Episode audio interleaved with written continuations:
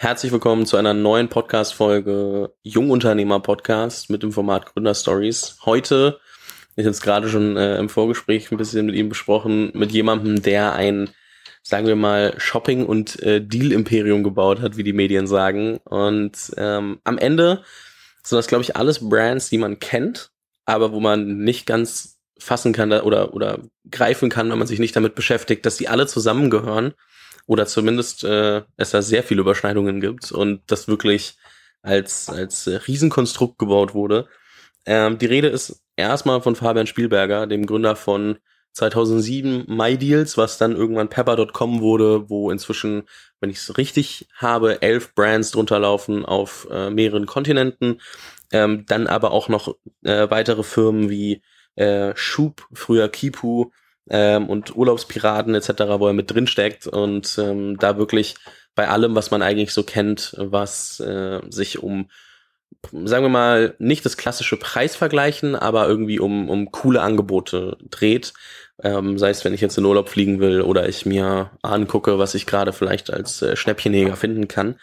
Und ähm, das Ganze hat also jetzt nur auf Pepper.com bezogen, äh, mehr als 25 Millionen Unique User monatlich. Ähm, Gesamtreichweite liegt irgendwie bei einer halben Milliarden Visits äh, pro Monat, was wirklich unfassbar ist, wenn man sich das mal, das mal überlegt. Und ähm, das Lustige ist auch, ich habe äh, Fabian irgendwann mal auf der OMR-Bühne gesehen und dachte, boah, klingt super. Dann nochmal im Podcast von OMR und dann meinte Rolf äh, von Trivago, der ja auch letztens im Podcast war, komm, äh, den muss ich dir mal vorstellen. Dann habe ich rausgefunden, dass er äh, neben einem meiner Lieblingsrestaurants auch noch sein, sein Office hat und eigentlich die Straße runter drei Minuten entfernt ist. Ähm, so sind wir am Ende hier gelandet. Äh, Fabian, ähm, ausführliches Intro, aber erstmal herzlich willkommen im Podcast. Danke dir, Fabian, für die Einladung. Ja, das äh, kle kleine, kleine Welt immer. Ja. Das stimmt, das stimmt. Jetzt habe ich dich viel von dieser Business-Perspektive vorgestellt. Ich meine, ich glaube, da kann man erstmal ein paar Sachen von ableiten, aber am Ende, was muss man über dich als Person noch wissen? Äh, eigentlich gibt's gar nicht so wahnsinnig viel. Also bin 37 Jahre in Berlin geboren, habe aber in äh, Würzburg studiert, äh, Nanotechnik ähm, und habe dann auch während des Studiums sozusagen meine ersten unternehmerischen Stimmt eigentlich nicht ganz. Eigentlich habe ich schon äh, noch in der Schulzeiten so die ersten unternehmerischen Anbahnungen äh, gemacht, aber im Studium habe ich dann so die ersten wirklich erfolgreichen Sachen gegründet und ähm, während meiner Diplomarbeit eben mit MyDeals äh, dann damals angefangen, früher noch in, in, in meiner WG äh, mit äh, zwei meiner Kommilitonen. Der eine ähm, äh, ist auch immer noch, noch bei MyDeals, David, äh, und leitet momentan das äh, Deutschland-Geschäft. Ja, und ähm, sonst bin ich jetzt wieder glücklich, direkt nach dem Studium zurück nach Berlin gezogen. Ähm, Freue mich wieder hier zu sein und ja, tausche mich eigentlich immer ganz gerne aus mit anderen Unternehmern und so kam natürlich auch die Connection über Rolf zu dir. Mhm. Wie kommt man über Nanotechnologie auf äh, MyDeals? Also so, wie bist du in dieses ganze Gründertum reingerutscht und was hat dazu geführt, dass du äh, dann am Ende auch MyDeals gegründet hast?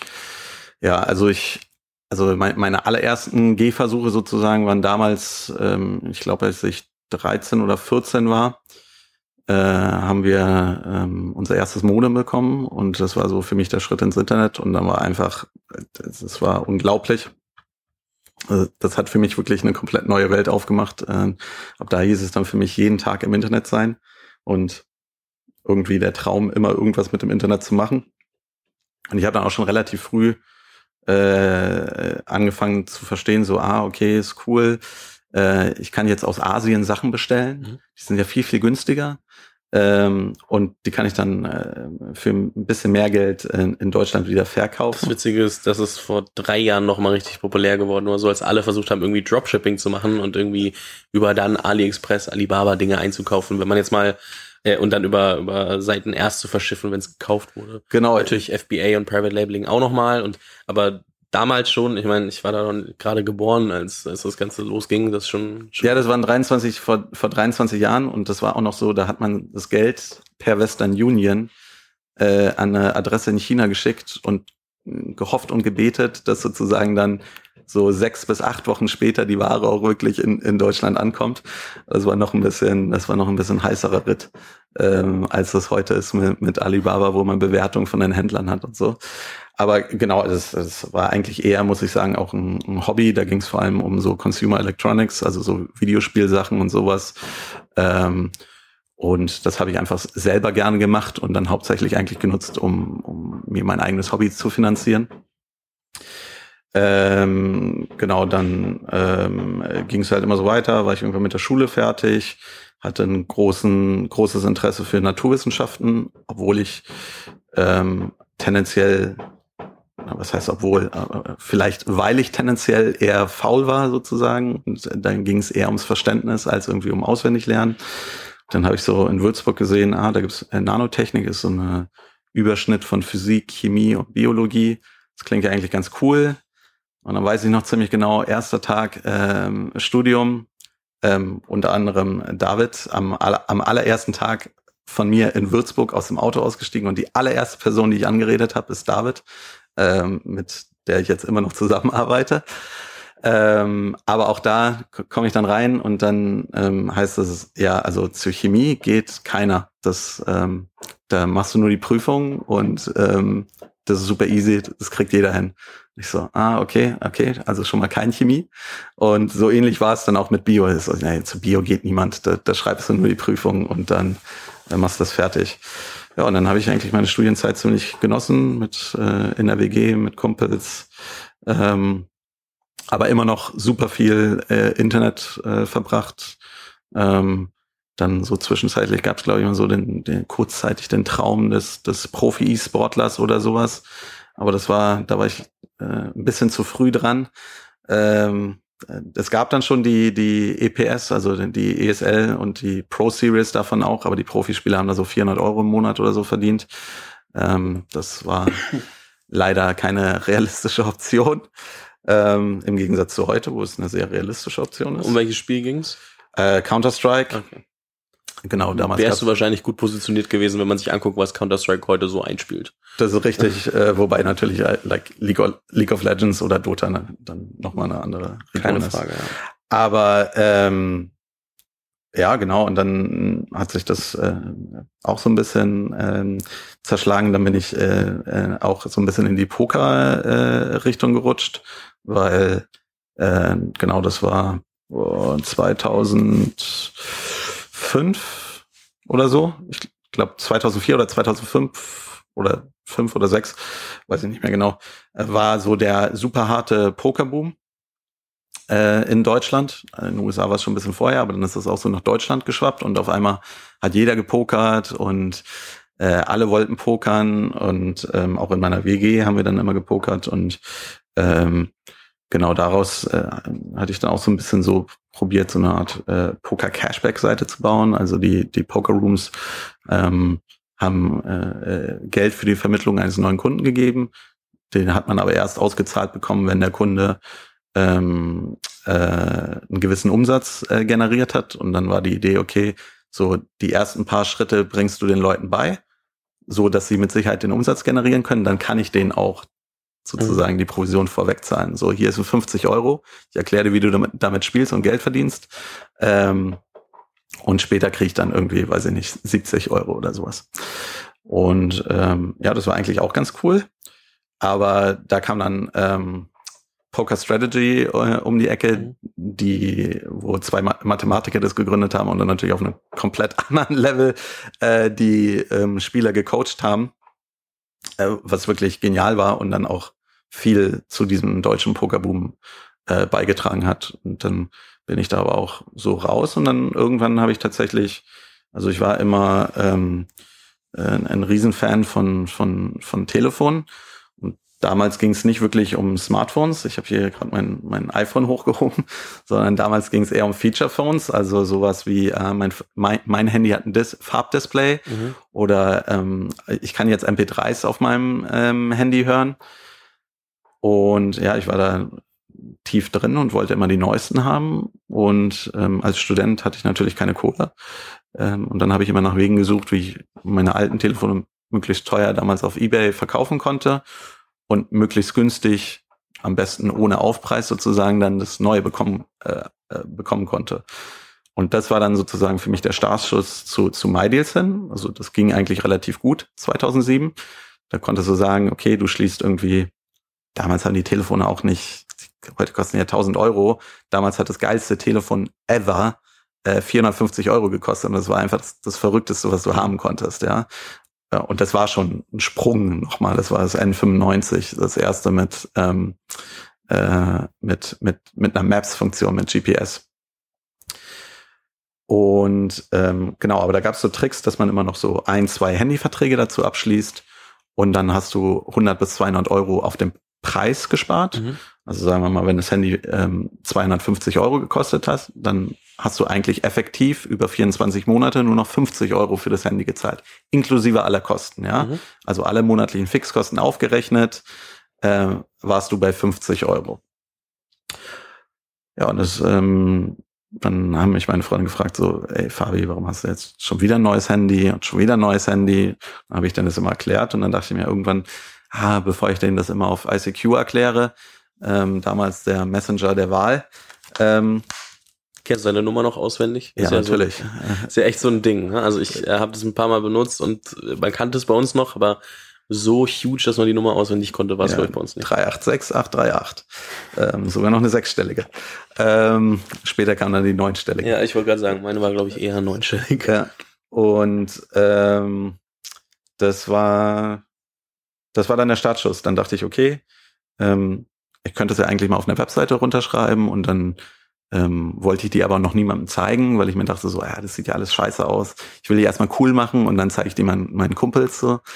Ähm, aber Google war das äh, komplett egal, wie scheiße die aussah und hat dann einfach angefangen, Nutzer draufzuschieben.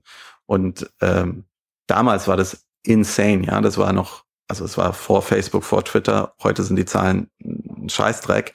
Aber ich habe nichts gemacht und ich hatte 300 Besucher auf der mhm. Webseite. Mhm.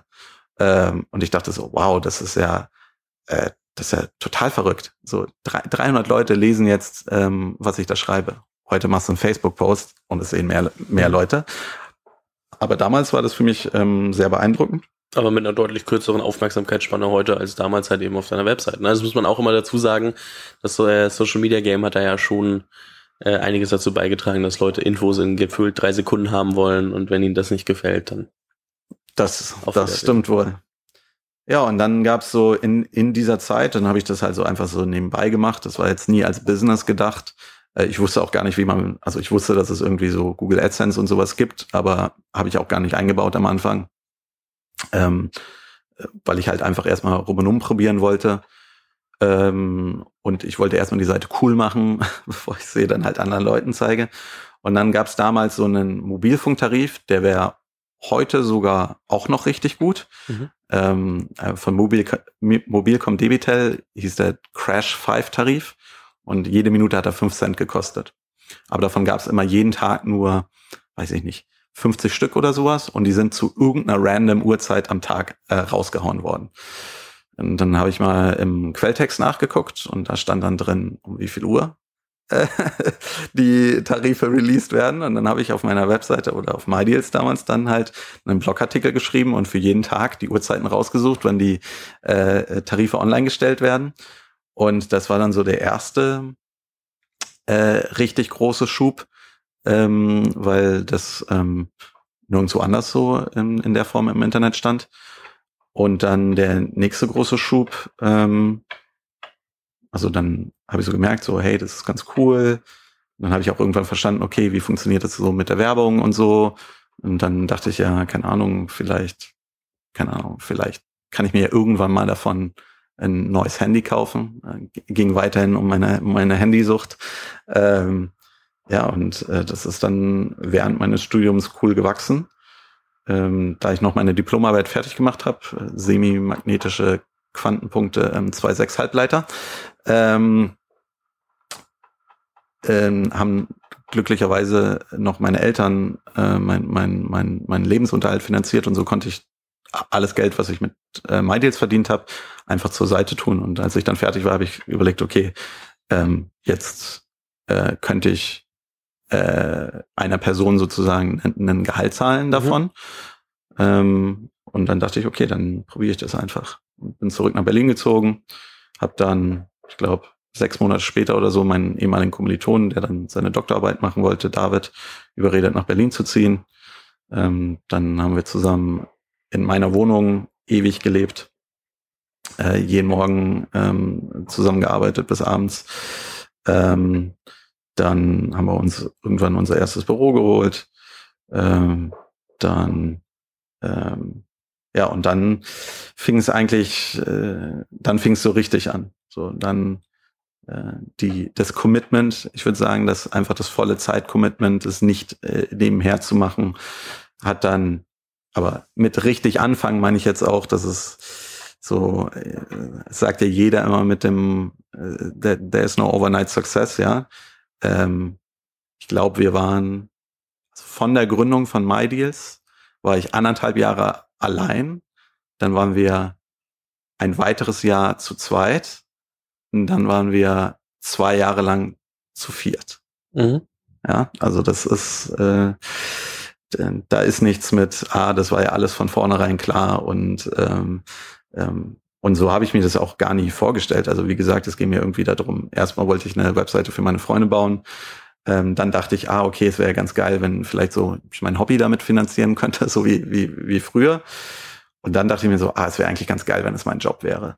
Und dann, dann war das erreicht und dann dachte ich mir so, eigentlich wäre es auch ganz cool, wenn ich nicht irgendwie von zu Hause arbeiten müsste, sondern mir auch irgendwie Büro und vielleicht auch nicht, dass ich nicht alles machen äh, muss, weil ich kann auch nicht programmieren, sondern es war halt immer so einfach alles zusammengehackt. Äh, Learning by doing, Copy Paste, ah, äh, ähm, hochladen, funktioniert nicht, alles ist broken, okay, wieder zurückfahren. Das war ein ziemliches ähm, Learning by doing. Ja, und dann, ähm, dann lief's irgendwann. Dann kam so eine, eine zweite richtig große Welle war ähm, Berlin Alexanderplatz, äh, hat der größte Mediamarkt Deutschlands eröffnet. Ähm, damals gab es keine Möglichkeit, diese die Angebote, vom Mediamarkt Alexanderplatz standen nirgendwo im Internet. Der ist heute in Saturn, ne?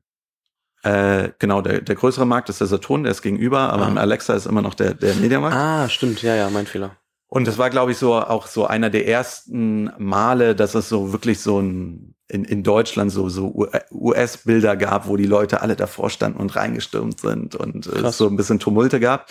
Und MyDeals war der, der einzige Ort im, im, im deutschen Internet, wo du alle Angebote vom Mediamarkt Alexanderplatz online finden konntest. Weil hast damals, du, hast du David hingeschickt, dass er jedes Mal die Angebote raussucht? Oder? Ja, genau, der natürlich immer, ähm, immer schön auf den, auf den, äh, also ich, ich habe natürlich nicht keine Werbung auf meinem Briefkasten, sondern da muss alle Werbung rein, äh, damit wir alle Prospekte durchblättern konnten und haben dann alle, äh, haben den Prospekt halt durchgegangen und alle Angebote nicht nur online gestellt, sondern auch geprüft, ob die gut sind oder mhm. nicht. Und da waren viele richtig gute Angebote drin.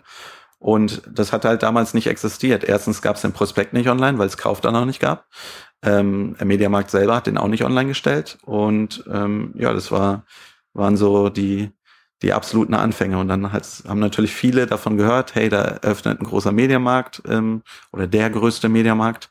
Und ähm, da soll es viele gute Angebote geben. Welche Angebote gibt's denn da? Und so haben wir da sozusagen den Need ähm, erfüllt.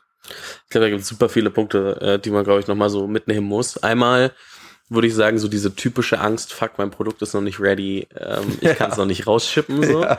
Ähm, aber wahrscheinlich wäre es in der Zeit gar nicht so verkehrt gewesen, sich Feedback einzuholen, wenn man so drauf zurückblickt. Ich weiß nicht, wie du das heute siehst. Ich glaube, heute kann man easy drüber lachen. In dem Moment ist es ja trotzdem so, das kennt ja jeder, wenn er was Neues macht. So, oh, oh, das will ich eigentlich noch gar nicht zeigen. Ich bin noch nicht bereit dafür. Ähm, aber wie, wie haben dir die, die ersten Nutzer, die dann über Google drauf äh, geschoben wurden, vielleicht auch geholfen, das Produkt weiterzuentwickeln? Bist du mit denen irgendwie die Kommunikation gegangen oder dachtest du so, oh, oh, jetzt sind da trotzdem schon Nutzer drauf, auch wenn ich noch gar keine haben wollte? Ja, ja, nee, nee, also ähm, äh, eigentlich ging es mir vor allem um sozusagen Embarrassment vor meinen Freunden, mhm. dass die Seite scheiße aussah. Aber für, für andere Nutzer dachte ich immer, das ist okay, weil die Informationen, okay. es sind gute Informationen. Also so Content is King und so, ähm, würde man nachher sagen. Ähm, und dadurch, dass es ein WordPress-Blog war, gab es halt so eine Kommentarfunktion und das war mega. Dann haben halt wirklich fast von Tag eins also es stimmt nicht ganz, aber sagen wir mal, weiß ich nicht, ab Monat eins haben halt sich wirklich ein paar Leute einfach gemeldet und gesagt so, hey, warum denkst du, dass das ein Deal ist? dann habe ich das halt so erklärt. Und dann haben andere Leute gesagt, ja, aber da gibt's doch dieses und jenes Produkt. Dann habe ich erklärt, warum ich denke, dass dieses und jenes Produkt kein Deal ist. Mhm. Und so hat sich das dann aber auch so ein bisschen geschärft und auch für mich klar ist klarer geworden. Ähm, also Ach, das, äh, also das hat alles lange gedauert. Äh, Im, im Nachhinein klingt das äh, alles so logisch und einfach, aber ähm, ja, es wurde immer wieder nach einem Newsletter gefragt und ich habe immer gesagt, so Newsletter ist scheiße, Leute. RSS-Feed ist viel geiler. Guck mal hier und da. Hab halt versucht, die Leute zu educaten für irgendwas, was die gar nicht wollen. Und ich habe erst viel später verstanden, so, hey, vielleicht ist es auch ganz okay. Oder vielleicht bin ich nicht der aller einzige Use Case. Es gibt auch Leute, die sind auf der Arbeit, die können vielleicht keinen RSS-Reader benutzen oder so. Mhm. Ähm, und damals gab es eben auch noch keine Smartphones. Also ähm, dann gibt's vielleicht Leute, die halt die E-Mails bekommen haben auf der Arbeit und dann die E-Mails auf ihrem Handy durchlesen wollten. Aber da hatte ich noch eine viel zu enge Vision. Wobei, also auch wenn man mich fragt, so würdest du nochmal irgendwie was anderes machen? So klar, am liebsten würde ich natürlich ähm, Informatik studieren. Ähm, das auf jeden Fall. Mhm. Aber ich denke mir immer so, ja, aber vielleicht wäre es doch nicht so gekommen, wie es gekommen ist. Und am Ende des Tages muss ich super dankbar sein ähm, äh, für alles, was ich äh, erreicht habe. Und ähm, ich glaube, da ist viel äh, klar, auf jeden Fall. Also ich will nicht, nicht runterspielen, dass, also ich, ich glaube, es gibt wenige Menschen, die ähm, äh, so hart arbeiten, aber die harte Arbeit allein hat es definitiv nicht rausgerissen. Da war viel Timing, Glück ähm, und einfach die, die Fügung von den, den richtigen Sachen äh, mit dabei. Wie es, glaube ich, oft so ist. Ne? Also ich glaube, eine Sache, die man, die man nicht unterschätzen darf, ist, was du schon angesprochen hast, ey, die ersten vier Jahre war das halt ein super kleines Team und ist dann gewachsen. Also so erstmal alles alleine gemacht und so vom Hobby zum Ach, da könnte was draus werden, überhaupt mal den Thought Process irgendwie äh, angestoßen oder halt mitgemacht. Ja. Dann gesehen, okay, da geht was, dann irgendwie aber auch das Risiko eingegangen, zu sagen, hey, ich investiere in meinen ersten Mitarbeiter. Ja. Viele hätten sich halt eine Uhr, ein Auto oder einen Urlaub davon geleistet. Sind, also wenn man sich das mal anguckt. Ähm, und dann eben das immer so peu à peu weiterlaufen lassen. Ich meine, ihr seid jetzt also als Firma 13 Jahre alt, wenn man mal so will, ja. seit Start. Und ähm, in der Welt, wo heute gerade die jungen Leute, und da zähle ich mich natürlich auch mit rein, ähm, alles immer sofort wollen und glauben, wenn sie nach einem Jahr oder nach sechs Monaten keine irgendwie krassen Erfolge vorzuweisen haben, dass sie dann alles wieder sein lassen müssen. Ich glaube, so dieses Durchhaltevermögen und diese diese Geduld, ähm, das immer Stück für Stück weiterzuentwickeln und zu schauen, wo man wo man vorankommt, schon was, was man nochmal betonen muss, weil ich glaube, dass da viele Leute heutzutage ganz anders drüber denken. Und natürlich gibt's viele Start- und Scale-Ups, die am Ende über sehr viel Blitz-Scaling, wie es Reid Hoffman nennen würde, oder allgemein viel Venture Capital sich einfach so hochziehen. Ähm, das ist klar, aber ich glaube, es äh, hat beides irgendwie seine Berechtigung. Ich glaube, für den einen Case ist das richtig, für den anderen das. Aber viele vernachlässigen den Case, der etwas länger dauert. Und dabei sind das schon sehr, sehr spannende Absolut. Also, ich glaube natürlich durch äh, speziell durchs ganze Venture Capital. Ich meine, äh, im Prinzip äh, es gibt wenige Business Cases, die nicht ohne Venture Capital funktionieren würden. Es, es gibt sie definitiv. Also wenn du jetzt das nächste Amazon bauen willst, das wirst du nicht ohne Venture Capital schaffen. Selbst mit könnte das ziemlich kritisch werden. Äh, selbst, selbst mit wird das sehr, sehr kritisch, absolut. Ähm, aber es gibt sonst super viele äh, Cases, die auch ohne Venture Capital funktionieren würden. Die dauern dann nur einfach nur viel, viel, viel, viel länger. Und ähm, das ist, glaube ich, okay. Ähm, ist nicht immer okay, weil natürlich, wenn viele Leute auf dem Thema, Thema sitzen, dann geht es natürlich auch um, um Geschwindigkeit, First Mover zu sein, etc. pp.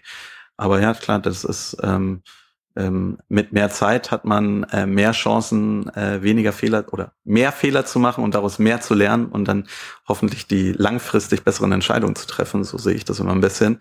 Aber ähm, ja, also ich, ich glaube, weder ist eines besser als das andere, aber ähm, ich glaube speziell, wenn man eben bootstrapped oder ähm, ich sag mal ganz klassisch Unternehmer ähm, ist, dann dauert das, glaube ich, immer viel, viel länger, als es von, von außen aussieht. Also auch, keine Ahnung, sich äh, die Nike-Geschichte durchliest oder ähm, ja, gibt's ja äh, viele andere von den klassischen ähm, äh, Success Stories Apple. Ähm, so der wirkliche Erfolg kommt oft erst viel später hinten raus. Hm. Ja, ich äh, bin auf jeden Fall auf jeden Fall bei dir. Ähm, was glaube ich auch wichtig ist, hast du auch gesagt, so es gab bei euch halt Content, den es nirgendwo anders zu finden gab. Also ihr hattet halt so eine ähm, am Ende würde man heute sagen, einen USP, so von wegen, das kannst du nirgendwo anders finden. Und äh, ich sag dir halt, warum der Deal geil ist und dass es ihn überhaupt gibt. Und ähm, ich glaube, heutzutage baut man sehr oft irgendwie einfach was nach oder, oder baut was und vergisst aber irgendwas ähm, herauszuarbeiten, was wirklich einen krassen Mehrwert stiftet. Äh, ja. das, das fällt mir gerade immer wieder auf. Auch, wie gesagt, auch bestimmt bei den Dingen, die ich, die ich selber manchmal mache. Und ähm, da denke ich mir immer wieder, ah, ähm, wenn man sich anguckt, wer groß geworden ist, dann immer, immer Firmen und Leute, die halt wirklich was gemacht haben, was du woanders äh, nicht so gefunden hast, was sie halt meistens besser gemacht haben als andere. Ah, also bin ich hundertprozentig bei dir und also das ist dann vielleicht auch in unserer heutigen Zeit so vielleicht auch durch den Venture Capital Boom, muss man ja fast sagen. Also, das ist, also das heißt, muss man fast so sagen, ist so. Es ist einfach, es ist mehr Kapital wird momentan investiert als damals in der Dotcom-Blase, ähm, also mehr als es jemals zuvor gab. Und ähm, ja, also ich weiß nicht, ob jetzt das fünfte ähm, Scooter-Startup jetzt es so viel anders macht als die ersten vier. Und dann frage ich, natürlich geht es dann am Ende des Tages hauptsächlich darum zu gewinnen und irgendwie vielleicht auch Geld zu verdienen. Aber ja, also was, was ist der Value Add, den man, den, den das fünfte Scooter-Startup auf die vier anderen setzt? Und ähm, ähm, das muss man auch sagen, so in der, in der Tech-Industry momentan äh, fällt es mir auch wirklich schwierig, neue, wirklich neue Dinge zu sehen. So. Und ich glaube, wenn du was wirklich Neues, anderes machst, wo ein Need für da ist, dann ähm, dann ist das immer noch Hammer. So, dann wirst du deine, deine Nutzer finden und dann kann, man das auch ähm, aufbauen. Und ich finde so, im SaaS-Bereich, finde ich, sehe ich das immer noch viel. So, irgendjemand merkt so, ah, das ist ein, eine, eine Challenge für mich. Ich, ich, ich löse das jetzt für mich und danach mhm. verkaufe ich das sozusagen as a Service. Und dann gibt es so ganz viele kleine ein, fünf, zehn, zehn Mann-Buden, ähm, die ein richtig geiles Produkt bauen, was nur genau ein Use Case äh, löst und dann äh, viele gute Nutzer dadurch gewinnt. Und dann kann man das über die lange Zeit, sind jetzt vielleicht je nach Ambitionen von den Leuten, ähm, auch zu einer großen Firma aufbauen. Ich glaube auch, also ich, äh, ich meine, am Ende ist Rolf ja auch ein interessantes Beispiel. So, man denkt, ah, äh, Trivago am Ende eine, eine, eine Vergleichsplattform für Hotels wo man natürlich gedacht hätte, ach, man könnte doch auch noch Flüge und dies und das und alles vergleichen. Und am Ende hat halt Trivago gesagt, nee, für uns ist der Fokus der Punkt, mit dem, durch den wir wachsen können. Und die machen halt eine Sache richtig gut und versuchen die immer besser zu machen. Und äh, heutzutage versuchen auch viele Leute recht früh einfach alles abzudecken. Ähm, ja. Ich glaube, so wie du gerade sagst, wenn man halt ein Problem akut löst und dann sich damit weiterentwickelt, es kann natürlich Sinn machen, äh, gegebenenfalls das Produkt dann zu erweitern oder einen anderen Bereich oder eine andere Sparte mit reinzunehmen. Aber äh, für viele kommt dieser Punkt wahrscheinlich deutlich später als, äh, und, äh, als früher, würde ich sagen. Ähm, ja. Deswegen, das finde ich auch mal, mal einen äh, wichtigen Punkt. Kann ich auch definitiv so bestätigen. Also so habe ich ganz, ganz lange MyDeals geführt. Also äh, ganz lange hatten wir zum Beispiel keine Freebies, also kostenlose Dinge drauf, weil ich immer gesagt habe, also erstens interessiert es mich nicht, weil was will ich irgendeinen kostenlosen Ramsch? Und zweitens gibt es dafür ganz viele Seiten im Internet. So, ja. Da, da gab es schon viele Seiten im Internet, die kostenlose Dinge mhm. zusammengesammelt ha haben. Und da meinte ich so, das, das, das ist nicht das, bei uns geht es darum, ein günstige, also ein iPad viel, viel günstiger zu kaufen, als du jemals gedacht hättest. Äh, eine, eine Couch zu finden, viel, viel günstiger, als du jemals gedacht hättest. Und dann natürlich wenn wir dann immer mehr gewachsen sind und so, habe ich gesehen, okay, viele Leute sind da, interessieren sich dafür. Und tatsächlich ist es so, dass auch da immer noch man das deutlich besser machen könnte.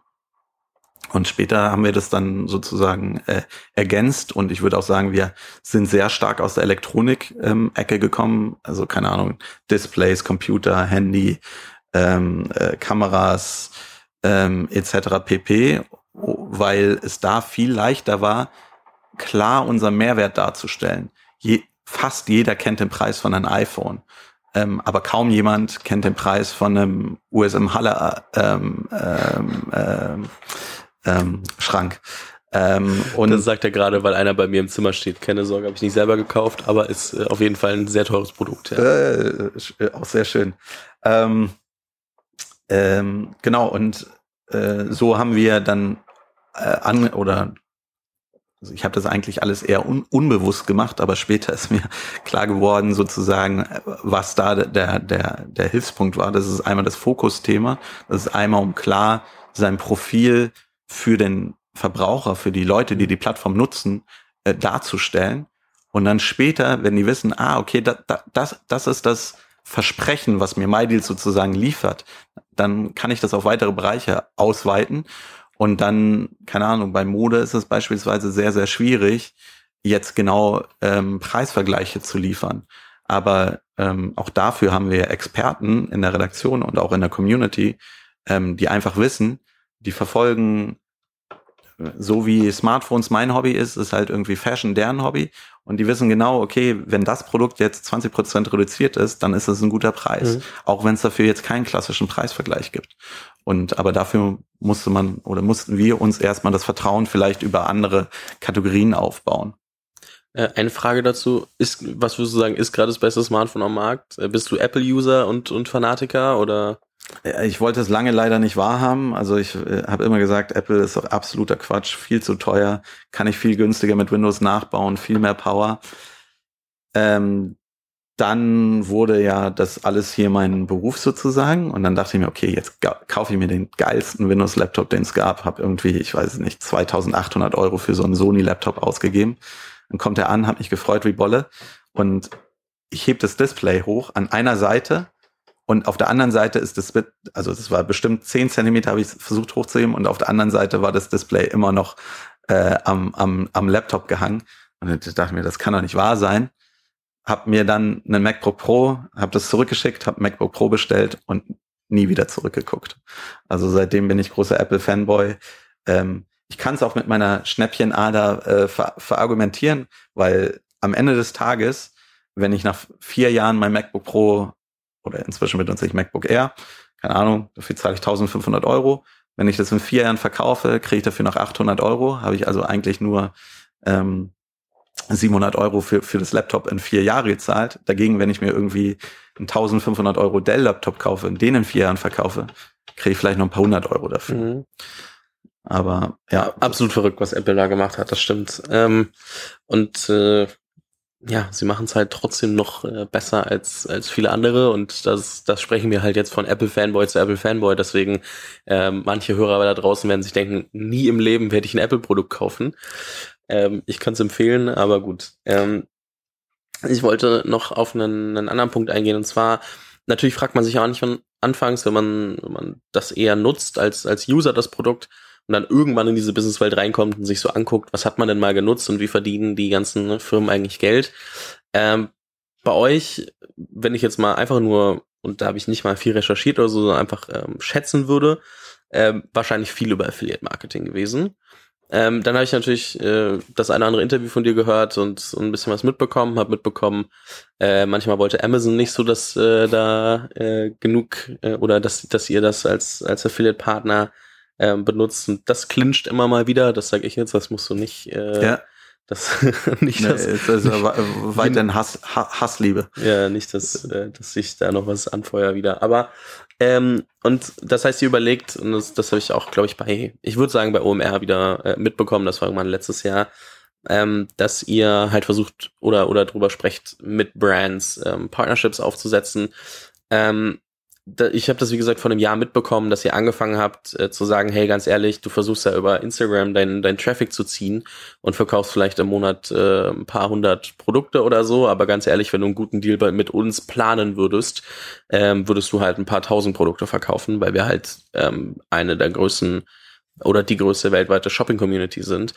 Ähm, wie, wie hat sich das entwickelt? Wie reagieren Marken da drauf? Und wie, reagi wie reagiert vielleicht auch die Community drauf, wenn sie wissen, dass es branded Deals sind? Also ja. Also ähm, da haben wir in den äh, letzten Jahren auch viel so ähm, Arbeit reingesteckt. Ähm, also für mich war so wirklich einer der äh, wirklich, wie es mir so ein bisschen wie Schuppen von den Augen gefallen ist, der Punkte ist, wenn ich so in der Fachpresse gelesen habe, was, was sie sich denn so wie die Pinterest darstellen. So, da hieß es, ja, das ist so eine Community ähm, und da werden ähm, äh, da werden Produkte, also Bilder von Produkten geteilt ähm, und dann ähm, wird das immer noch gerepinnt und dann gibt's ganz viel Engagement drauf. Wie geil wäre es denn, wenn die Leute die Produkte von diesen Bildern dann auch noch kaufen könnten? Habe ich mich immer so gefragt, so, äh, ihr beschreibt hier gerade, was wir mit MyDeals beziehungsweise Pepper seit äh, x Jahren machen. Und ähm, warum, warum wünscht ihr euch das von Pinterest, wenn wir euch das doch schon heute bieten können? Und da habe ich dann verstanden, so nur weil, keine Ahnung, ist nicht unbedingt mein, also ich, ich bin sehr produktverliebt, ich bin sehr ähm, äh, Content verliebt. Ähm, ich ich, ich habe immer meine, meine Wunschvorstellung war einfach immer, wir müssen gar nicht mit denen reden. Äh, wir bauen das Business einfach so riesig und dann kommen die, äh, kommen die alle von alleine an, kratzen an unserer Tür und wollen irgendwie mit uns zusammenarbeiten. Das Problem, was ich dabei nicht verstanden habe, ist, die kratzen zwar an unserer Tür, aber wenn wir nicht zuhören, dann wissen, dann wissen wir gar nicht, was die überhaupt von uns wollen. Und das war wirklich, ähm, wie gesagt, ich, ich würde nichts anderes machen. Ähm, dementsprechend kann ich nicht sagen, es war ein Problem, aber ähm, auf jeden Fall haben wir nicht verstanden, was die Partner eigentlich von un unserer mhm. Plattform wollten. Wir dachten, hey, wir liefern denen doch Sales.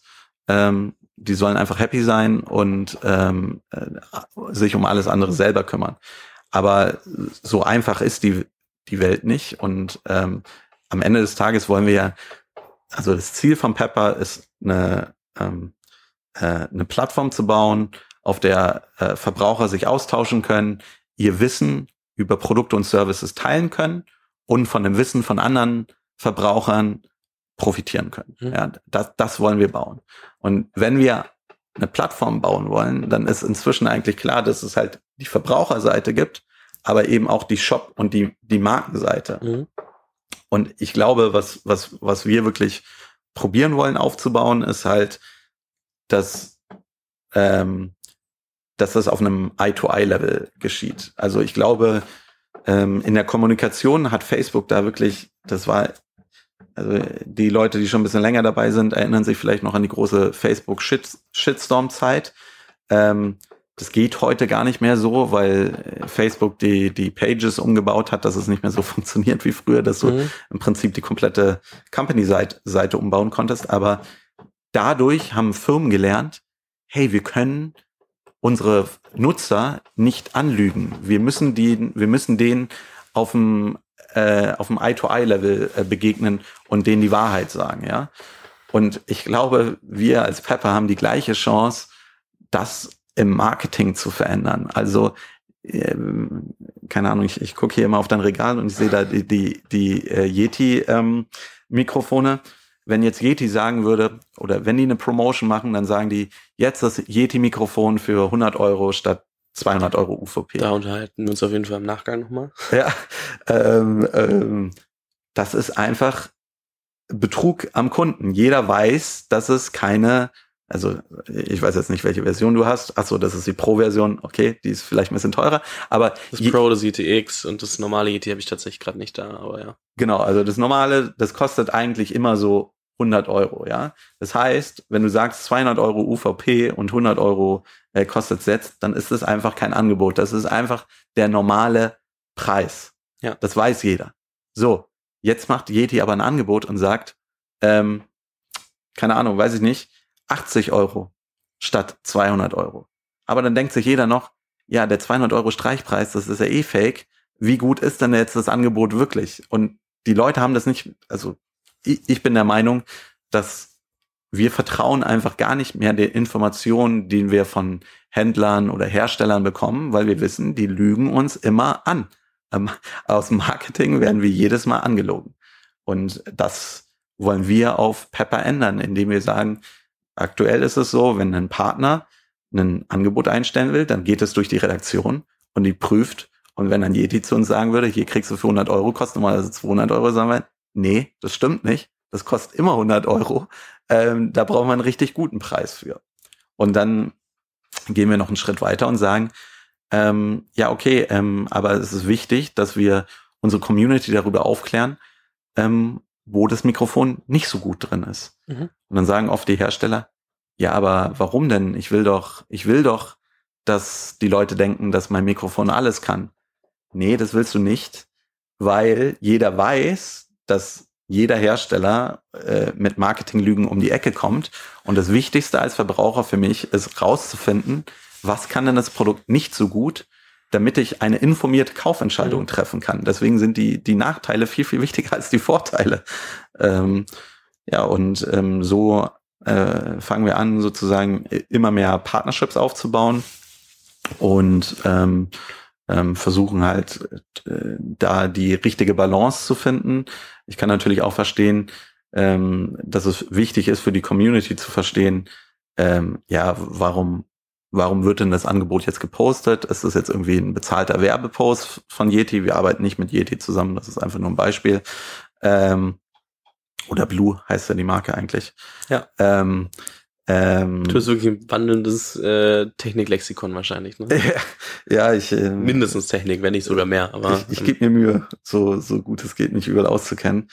Ähm, ja, und, und, und deswegen haben wir dann auch im letzten Jahr viel eben in die Transparenz versucht zu investieren, um eben der Community A zu erklären, wie wir eigentlich unser Geld verdienen, B zu erklären, wie wir definitiv nicht unser Geld verdienen ähm, und äh, dort eben auch versuchen, die Plattform ähm, immer mehr und mehr eben auch der, der anderen Seite zu, zu öffnen, dass man eben auf einem Eye-to-Eye-Austausch kommt. Also es gibt jetzt auch immer mehr Händler, äh, die beispielsweise mit einem ähm, approveden Account, also da steht dann bei, hey, das ist wirklich mhm. der Händler, wenn er das sagt, dann kannst du dich auf die Auslage, äh, Aussage sozusagen verlassen, mhm. ähm, eben auch mit der Community zu interagieren und versuchen dann, ich sag mal so, die große Vision ist sozusagen das Facebook des Shoppings zu bauen. Also wir haben irgendwie äh, Facebook oder Instagram für, für deine Freunde, Twitter mhm. für Nachrichten, Pinterest für Inspiration, Spotify für Musik. Aber für Shopping gibt es kein soziales Netzwerk. Shopping ist auf Amazon ein Suchschlitz. Das ist alles andere als sozial. Mhm. Ähm, da gibst du das dann ein und wenn du noch ähm, äh, sagst, keine Ahnung, Fernseher, scrollst ein bisschen durch, guckst dir ein bisschen die Sterne an, liest, liest dir vielleicht mal eine Bewertung durch und drückst auf Bestellen und dann geht's ab. Aber traditionell oder offline war eigentlich Einkaufen super sozial. Also ich werde immer noch, äh, weil ich das wandelnde Techniklexikon bin, von meinen Freunden angerufen, hey, welchen Fernseher soll ich dann kaufen?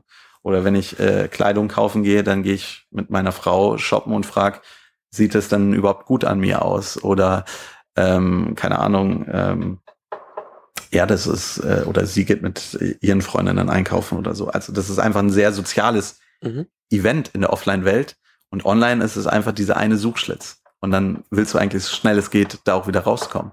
Und ich glaube, wir auf Pepper bringen halt genau diesen, ähm, dieses Thema wieder rein. Also das, dann ist es vielleicht nicht dein bester Freund, der dir dabei hilft, die ähm, äh, Fernsehkaufentscheidung zu treffen, sondern jemand anders, der ähm, idealerweise mehr Ahnung hat als du selber und damit kannst du dann eine, eine bessere Kaufentscheidung treffen. Mhm. Äh, ihr tretet, also Pepper ist nur die Holding, sag ich jetzt mal, und alles andere tretet ihr mit den Einzelmarken auf in den verschiedenen Ländern? Also nur eine genau. Verständnisfrage. Also ich habe ähm, ähm, MyDeals gegründet und ja. mein, mein Geschäftspartner äh, Paul und Jen Nickel haben Hot UK Deals gegründet und daraus ist sozusagen der Nukleus entstanden. Und ganz damals haben wir gar nicht probiert, unsere Modelle äh, zu internationalisieren. Mhm. Also Paul hat UK gemacht, ich habe Deutschland gemacht und damit waren wir auch vollkommen happy. Und dann irgendwann ist durch meine damalige Freundin, heute Frau, ähm, bei mir so ein bisschen der Stein gefallen, weil die hat immer bei ASOS, mhm. ähm, also ähm, so einem Fashion Shop aus UK, ähm, Klamotten bestellt. Tarek wird sich nicht freuen, aber ich würde einfach sagen, das About You der UK. So. Ja, genau. Ähm, das war noch, noch vor About You Zeiten. Ähm, aber ähm, und, und, und Tarek sagt, das, das, das ist doch Berlin-Bubble. Ähm, und mag vielleicht auch stimmen. Und ähm, ja, dann habe ich sie so gefragt, sag mal, äh, machst du dir eigentlich gar keine Gedanken darüber, dass du aus UK bestellst? Wie ist denn das mit Zurückschicken und ähm, etc. pp. Und sie meinte so, nö, darüber hat sie eigentlich noch nie nachgedacht. Und dann dachte ich mir so, hey, ja, na klar, So, genauso wird es sein. Innerhalb von der EU gibt es keine Zölle. Mhm. Ähm, das, äh, warum, wenn, wenn du einen Online-Shop betreibst, dann wirst du definitiv in alle Länder äh, Europas irgendwann schicken. Und China, die China-Shops haben es immer so vorgemacht. Mhm. Alibaba äh, oder äh, AliExpress oder äh, was es noch alles da drüben gibt, die haben nie darüber nachgedacht, dass es ein lokales Game ist. Die haben von Tag eins in 192 Länder dieser, dieser Welt äh, mhm. geschickt. Mhm. Und dann war für mich klar, okay, ähm, auch die Shopping-Community, die ist jetzt vielleicht lokal, aber irgendwann ist ein Deal in Deutschland, auch ein Deal in Frankreich, auch ein Deal mhm. in Holland, auch ein Deal in Polen, auch ein Deal in UK, Spanien etc. pp. Und das war dann sozusagen so der Startschuss für Pepper, dass wir so ein bisschen um die ganze Welt gereist sind und geguckt haben, wer macht denn so ähnliche Modelle wie wir in anderen Ländern und dann haben wir einige dazu gesammelt. Das waren dann immer lokale Marken wie D-Labs in Frankreich oder Promodesco Entus in, in Mexiko. Einmal, einmal die, die Firmen-Shopping-Tour oder wie? Genau, sozusagen. ähm, ah, wir haben nicht alle dazu überzeugen können, ähm, ähm, äh, uns äh, beizutreten sozusagen, ähm, weil auch nicht alle unbedingt an das Gleiche geglaubt haben, mhm. was ja auch okay ist. Ähm, aber die, die an das internationale Modell geglaubt haben, ähm, sind dann beigetreten und daraus ist dann sozusagen Pepper als B2B-Brand entstanden. Und wenn wir neue Länder aufmachen, dann versuchen wir die auch Pepper zu nennen, wie mhm. zum Beispiel in Polen pepper.pl oder in Russland pepper.ru okay. oder auch in Holland. Also ihr gebt viel Geld für Domains aus. durchaus. Ähm, das äh, war nicht ähm, die äh, sicher nicht der günstigste Markenname, den man sich hätte aussuchen können. Ähm, aber äh, genau, die lokalen Marken bestehen und ich glaube auch für den Verbraucher heute, also für den MyDeals-Nutzer in Deutschland heute, ist es kein Riesenvorteil, dass wir auch in UK sind. Mhm. Ähm, aber ich glaube, das wird noch ein Riesenvorteil für ihn. Und ich, wenn man sich jetzt mal anguckt, was momentan mit äh, äh, im, im NLP, also im Natural Language Processing Bereich geschieht oder auch im Translation Bereich. Also jeder, der noch nicht deepl.com benutzt hat, also deepl.com statt Google Translate, das ist, äh, das ist, das ist Wahnsinn. absoluter äh, Game Changer, auch wieder ein richtiger Step Change. Ja, es gibt schon Google Translate, aber DeepL ist einfach viel, viel besser und da, wenn ich da darüber nachdenke, okay, wenn irgendwann äh, Produkte einfach europaweit oder vielleicht sogar weltweit immer verschickt werden und die Sprache so gut übersetzt wird, dass eigentlich auch die Sprache keine Barriere mehr ist, warum sollte das denn dann keine globale Shopping-Community sein, wo du ähm, live ähm, die Sachen einfach übersetzen kannst, weil wenn mir jemand in Frankreich erzählt, was die Vor- und Nachteile von einem Blue Yeti Pro Mikrofon sind, oder ob das jemand aus Spanien oder Deutschland macht, das ist ja immer noch das gleiche Produkt. Mhm. Das stimmt. Ähm, DeepL, der Hammer, wenn man standardmäßig einstellen könnte, dass man du statt sie automatisch als Übersetzung von Englisch in Deutsch bekommt, wäre es noch geiler. Ähm, aber nee, ich bin auch, auch großer Fan. Hat mir irgendwann vor anderthalb Jahren, zwei Jahren mal jemand empfohlen und seitdem bin ich so auch so ein kleiner, kleiner ähm, ja, Power-User. Power-User, aber auch jemand, der es immer weiter empfiehlt, wenn, wenn Absolut. was ist, weil ich Ey, ich übersetze damit Verträge, aber vielleicht ja. sollte ich es hier nicht on, on Mikrofon sagen. Funktioniert, funktioniert gut. Also das ist Wahnsinn. Da, da musst du danach nur noch drüber fliegen. Da gibt's hier und da mal einen kleinen Fehler. Und bei Verträgen funktioniert es übrigens äh, extra gut, weil die haben das ähm, europäische Gesetzeswerk unter, unter, anderem als Datenquelle dafür mhm. benutzt, weil das ja natürlich in möglichst viele Sprachen, also in alle europäischen Sprachen, mehr oder minder identisch übersetzt werden musste. Und das ist natürlich eine gute Datenquelle, speziell wenn man dann eben auch im, im, im Legal Englisch oder im Finance Englisch ähm, unterwegs sein muss. Das auf jeden Fall. Ähm, du hast zwar vorhin schon gesagt, du würdest nicht viel anders machen, weil du nicht weißt, wie es gekommen wäre. Ähm, aber trotzdem die Frage, wenn du jetzt nochmal zurückschaust und, und den äh, Fabian von 2007 sitzt und der sitzt dir jetzt gegenüber statt mir, was wären so Dinge, die du ihm mit auf den Weg geben würdest, wenn er, wenn er jetzt gerade sagt, hey, ich mache jetzt MyDeals, ich, ich fange damit einfach mal an. Äh, was würdest du dem Fabian von 2007 mitgeben? Ja, 2007 ist zu spät. Also ich müsste ein bisschen weiter zurückreisen. Also äh, am besten äh, nach meinem nach meinem Abi ähm, äh, würde ich sagen und dann äh, ja, also ähm, keine Ahnung, wenn du jetzt ultra hart in Business gehen würdest, würde ich sagen, lerne einfach programmieren und ähm, scheiß auf das Studium. Aber ähm, ich glaube, das Studium hat mir viel Zeit äh, gegeben. Ich habe ja auch noch einen Diplomstudiengang, also habe ich äh, fünf Jahre gemacht und nicht drei Jahre wie jetzt Bachelor oder äh, vier Jahre wie Master oder sowas. Also ich glaube, ich habe für mich schon so ein bisschen die, die Zeit gebraucht, um wirklich zu finden, was ich, was ich eigentlich machen will. Ähm, ähm, ich habe es ja ganz am Anfang ein bisschen erzählt, so die Suche da drin. Ähm, ich glaube, es hat mir auch geholfen, sozusagen so ein bisschen äh, zu reifen, mehr oder minder. Aber ich glaube, wenn ich selber mehr meine eigenen Probleme lösen und automatisieren könnte, das wäre schon wirklich genial. Also und da hätte ich wahrscheinlich mir einige äh, Jahre sparen können. Ähm, und ja, ich, wahrscheinlich ist es jetzt eigentlich auch nicht zu spät, aber ich denke mir immer, äh, jetzt ein bisschen äh, Python und dann, keine Ahnung, mir meine, äh, meine Excel-Tabellen äh, automatisiert äh, zusammenziehen oder so. Äh, das wäre schon, wäre schon sehr, sehr, sehr geil. Ja, und sonst bin ich eigentlich echt ähm, sehr zufrieden mit ähm, allem, wie es geschehen ist. Und wird wahrscheinlich gar nicht so, so viel anders machen. Aber ja, das ist äh, vielleicht ein bisschen, bisschen zu vereinfacht. Aber ich glaube wirklich, also äh, Programmieren kann ich nicht, kann ich glaube ich nicht genug stretchen.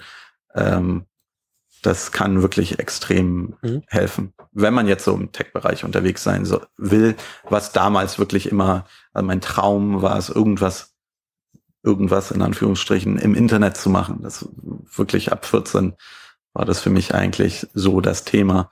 Ähm, da wäre es wahrscheinlich wirklich schlau gewesen, was Programmieren zu lernen. Aber ich bin extrem sehr, sehr, sehr, sehr, sehr ehrgeizig. Also ähm, I'm in it to win it. Und ähm, ich habe natürlich mit Programmieren auch in der Schule angefangen, habe dann aber gemerkt, ah, ich bin da nicht der Beste, sondern eher so im Mittelfeld. Und es hat mir dann, da hat mir das überhaupt gar keinen Spaß gemacht und äh, habe ich sehr, sehr schnell leider die Motivation dran verloren, weil ich natürlich in dem Falle dann auch nicht so, so weit vorgucken konnte, äh, dass ich gedacht hätte, okay, das bringt, jetzt bin ich vielleicht nicht der mhm. Beste, aber im Nachhinein hilft es mir dabei, besser besser zu sein. Ähm, ja. Ja, spannend.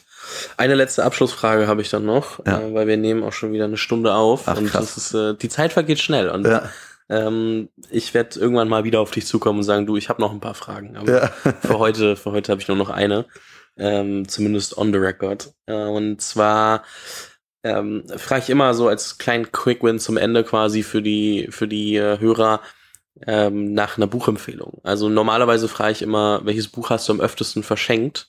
Ja. Ähm, viele Leute tun sich oft schwer, weil sie nicht so viele Bücher verschenkt haben. Aber ähm, trotzdem, so, wenn du jetzt sagen würdest, ähm, welches Buch hast du am öftesten verschenkt oder empfohlen ähm, und warum? Also ich, ich gehe mal davon aus, also Fachliteratur und sowas, da gibt's äh, genug gute Empfehlungen schon. Ähm, was ich persönlich als ähm, Gründer sehr, sehr cool und auch ähm, interessant fand und auch mal wieder so eine geile, eben nicht Overnight Success Story war, war das Buch vom Shoe Dog von, mhm. von dem Nike-Gründer, weil das ist äh, die Geschichte eines The Struggle is Real, ja. ja. Das ist Jahre, Jahre, Jahrzehnte äh, des Strugglens ähm, und dann wirklich ähm, Durchbruch durch bessere Technologie. Der Schuh war einfach besser. Ähm, und dann natürlich später natürlich mit Michael Jordan Signing und Co. Ähm, äh, ab da äh, wissen wir es dann alle. Aber auch die Geschichte, dass halt ja, Michael Jordan äh, wollte gar nicht zu Nike. Das ist halt auch einfach, es ist schon echt äh, eine sehr, sehr, sehr, ähm, finde ich, inspirierende Geschichte und zeigt auch, dass äh, wenn es mal nicht so gut läuft, ähm, wenn man daran glaubt und äh, weiterhin volle Energie reinsteckt, was einfach nötig ist, ähm, dann kann es immer noch funktionieren. Und ähm, das kann man dann vielleicht nicht. Also ich finde, es liest sich sehr schön heraus, dass ähm, das nie Half-Ass war. Das war nie so, ja, okay, dann äh, vielleicht wird's was, ich mach's mal einfach so weiter. Nee, der war einfach immer all in. All in, all in, all the time. Und das ist schon cool. Das stimmt. Ja, ähm, verlinke ich auf jeden Fall nochmal in der Beschreibung. Ich bin zwar ein Adidas-Kind und äh, auch dort in der Region aufgewachsen, aber ich muss sagen, die Story war schon sehr, sehr stark.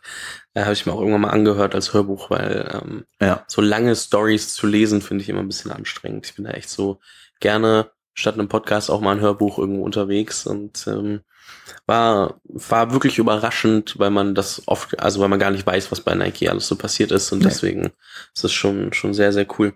Fabian, ich äh, sag an der Stelle vielen lieben Dank äh, für die Zeit und das Interview, hat mir sehr viel Spaß gemacht. Ich glaube, man kann wirklich, wie, wie anfangs nochmal äh, gesagt, auch viel aus dieser langen äh, Historie, sage ich jetzt mal, mit 13 Jahren, ähm, auch, auch rauslesen. Also so wie, wie anfangs gesagt, so von wegen, hey, ähm, viele sagen immer unperfekt starten und sich für den ersten Prototypen irgendwie schämen, aber umsetzen tun es dann doch die wenigsten. Dann das, äh, die Kommunikation mit der, mit der Community, mit den, mit den Usern, der, der stetigen Weiterentwicklung und halt einfach Dinge besser zu machen. Und ähm, dann irgendwann kommt einem schon, wo man es größer machen kann. Also ich finde das ich finde es eine sehr, sehr spannende Story, weil es eben nicht dieses klassische, komm, ich hole mir mal ein paar Millionen und mache einfach mal und guck mal, welche der zehn Ideen, die ich mit dem Geld äh, dann doch versuche, funktioniert. Und dementsprechend finde ich es immer spannend, äh, da wirklich auch mal eine andere Perspektive zu haben von jemandem, der nicht nur diesen Venture Capital Hype mitnimmt, gegen den nichts spricht, aber man hört zu viele von diesen Stories. Absolut. Also und dann auch, äh, wenn ich da noch einmal äh, kurz äh, subsumieren darf, das ist wirklich so eine Art Salami-Technik äh, gewesen. Also wenn mir damals jemand 2007 gesagt hätte, hey Fabi, äh, gründe mal die größte Shopping-Community der Welt, hätte ich gesagt, hm. äh, was, wie denn? Äh, keine Ahnung, ja. Aber ähm, äh, das hat halt angefangen mit, ich mache mal eine Webseite für meine Freunde, okay, check. Ähm, keine Ahnung, ich finde irgendwie mal, möchte damit mein Hobby finanzieren, okay, check. So, okay, es wäre cool, wenn es mein mein Job werden würde, check. Also das ist, das war einfach wirklich ne, die absolute Salami-Technik. Kleine Ziele führen dann irgendwann zu dem großen Weg. Und wenn ich jetzt sage, hey, wir wollen irgendwann mal das Facebook des Shoppings werden, ist es natürlich immer noch vermessen, aber es ist zumindest nicht komplett unrealistisch. Und ähm, ja, das ist große Ziele können aus kleinen Zielen entstehen. I love it. Ich verlinke dein LinkedIn auch einfach nochmal, falls Leute dich stalken wollen oder, oder nerven. Sehr gut, ja, und, gerne. Ähm, sag wie gesagt, großes Dankeschön. Und, Danke, äh, Viel Erfolg weiterhin. Dankeschön. Ciao.